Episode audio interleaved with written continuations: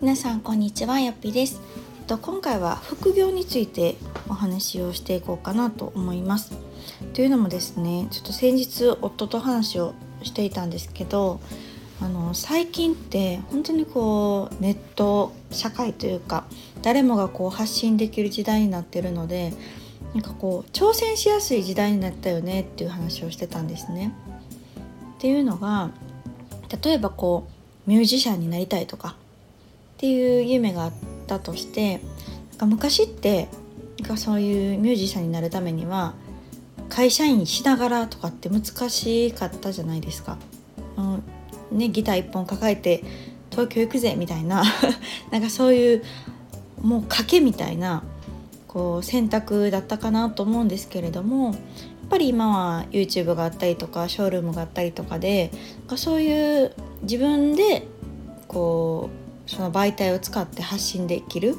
その世の中の人に私ってこういう歌が歌えるんですよとかこんな活動してるんですよっていうのが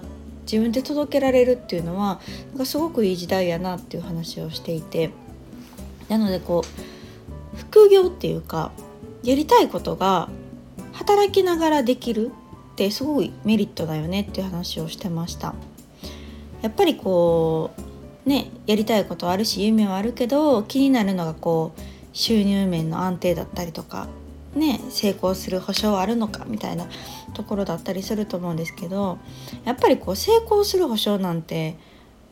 どれもないじゃないですかそういう個人でねやる活動に関しては。なのでやっぱりこうリスクをなるべくこう減らしながらでも好きなことを挑戦したいことができるっていうのがなんか今の時代なのかなっていうふうにあの感じています。というのもあの私の知り合いでも会社員しながら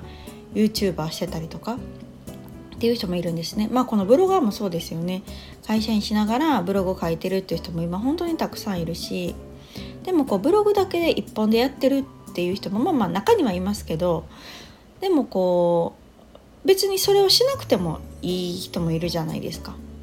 ね、現状を変えなくてもプラスアルファでブログ書くとか YouTube アップするとかなんか別のねことやってみるとかっていう、まあ、いわゆるそれって副業ですよね。なのでこう副業って皆さんがどういうイメージ持たれてるかわかんないんですけどまあでもねあんまりこうちょっと前って印象良くなかったと思うんですよ。なんかこうスマホ一つで稼げますみたいなのがなんかメインやったりとかなんか私もああいうのすごい嫌いやったんですけどいざ私が、うん、私の場合はこう何て言うんだろうなメインの仕事があってのこの副部長とかの服の方の副業あれじゃないですか。じゃなくて結構こうどっちがメインって言われたらちょっと分かんないぐらい いろんな仕事してたりするのでこう複数の方の副業っていう風に自分では認識してるんですけどまあまあそうじゃなくって普通に会社員しながら何か始めるブログを書く YouTube 書くあ YouTube アップするとかっていうのはまあ主となる仕事はおそらく会社員の仕事でプラスアルファでやってみたいことをあのできるっていう形の副業なのかなっていうふうに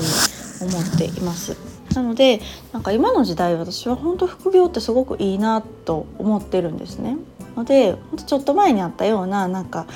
楽して稼げますみたいな副業じゃなくってなんかやりたいことができるっていう意味での副業っていうのが増えてきたなっていうふうに思いました。なのでこう今の時代にこの副業禁止ってすごい時代錯誤やなと思うし、うん、なんかそこを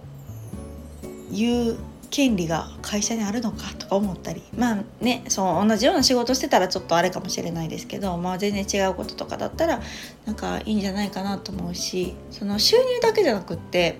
楽しみでもあると思うんですよね。なんかこう発信できる場があるとか、まあ、趣味を発信とかでもいいじゃないですか。私の知り合いは釣りがすごく好きで釣りの YouTube を上げてるんですけどなんかその収入は本当おまけなんですよね。それよりも自分がこんな風にやってますみたいなこんな大きい魚釣れましたみたいな発信をしてまたそれつながりで仲間ができたりとかっていうそういう意味での財産を作ってたりするのでうんなんかプラスアルファでできることかつその先にこう収入がついてくるっていうのはすごくベストだなっていうふうに感じています。なのでこうただ問題としてはその週の方の、まあ、会社員なのかお仕事が例えばもう多忙すぎてその副業をする時間すらないっていうのが多分一番の課題というか問題点なのかなっていうふうに思うんですね。なのでこう一日のうちのほとんどがそのメインの仕事に取られてたらもちろんね体もしんどいし寝たいしとか思うとそんな副業なんてしてる暇ないってなると思うんですけどやっぱりそこはちょっとこうバランス取っていけたらいいなっていうふうに思っていてねまあそこの自分の人生の何割をそのメインの仕事に費やすのかっていうところもあると思うんですけどちょっとこう比率が変わってくることによってこういうの挑戦してみようかなっていうふうにもできたりすると思うしもしかしたらその副業がね次メインになったりとかするかもしれないなっていうふうに感じています。で私の場合だったらもともと専業主婦からこのブログを始めたりしたのでもうメインはがっつり主婦業育児なんですよね。でそこからなんかできることあるかなっていうか、まあ、なんか発信したい自分一人で家で子育てしてるのもなっていうのもあって子育てブログを書き始めたっていう経緯があるのでなんかもちろんね会社員と比べたらダメなんですけど一応自分は家事育児がメインだと思っていたのでその隙間でできることっていうのでブログを始めたことが結果的に同じようなね同世代のママたちとつながることができたり情報交換ができたりで、まあ、その先に、えっと、ブログ収入につながったりその別の仕事につながったりとかっていう発展的なことがあったのでかそこの順序っていうのもなんかそのうん仕事とか収入ありきじゃなかったっていうのもすごく良かったのかなと思います。ので今ってすごくこう発信することの敷居っていうのがすごく低いじゃないですか。誰でもできちゃう。割にこのリターンが大きいなっていう風に感じてるので私はこうよくどんどんアウトプットして発信してったらいいよっていう風にはあの伝えるようにはしてます。本当にこう自分でも思ってなかったような出会いがあったりとか巡り合わせがあるので本当にこう知ってもらうって大事やなっていうのは感じますね。うんなのであのまあ今すぐにね今はこうどうなんかなその収入面で副業を始めるっていう人もまあまあ多いと思うんですけど、まあ、それももちろんありだと思うんですけど副業にも多分種類があるのでそういうこうライターさんとかね1本いくらでやるような副業もあると思うし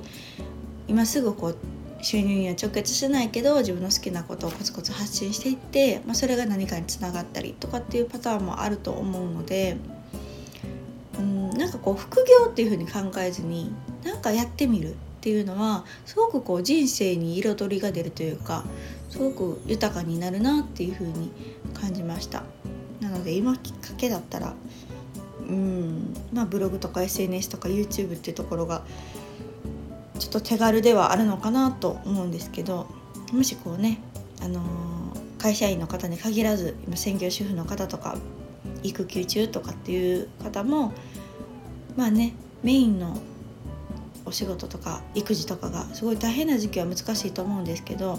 もしちょっとね隙間時間があるなとか余裕があるなって思う時があれば何か一歩始めてみて発信をしてみてもいいんじゃないかなっていうふうに思います。本当にこうリスクっていうのを私は減らしながらいいと思うので私はあんまりフリーランス1本っていうのをおすすめはしてないんですけどなんかこうね固定のものがありながら会社員しながらとかパートしながらとか、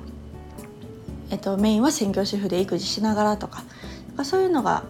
ある中でやりたいことをやってみる副業っていうのはすごくおすすめだなと思っておりますのでもし何かやってみようかなでもどうしようかなって思ってる方に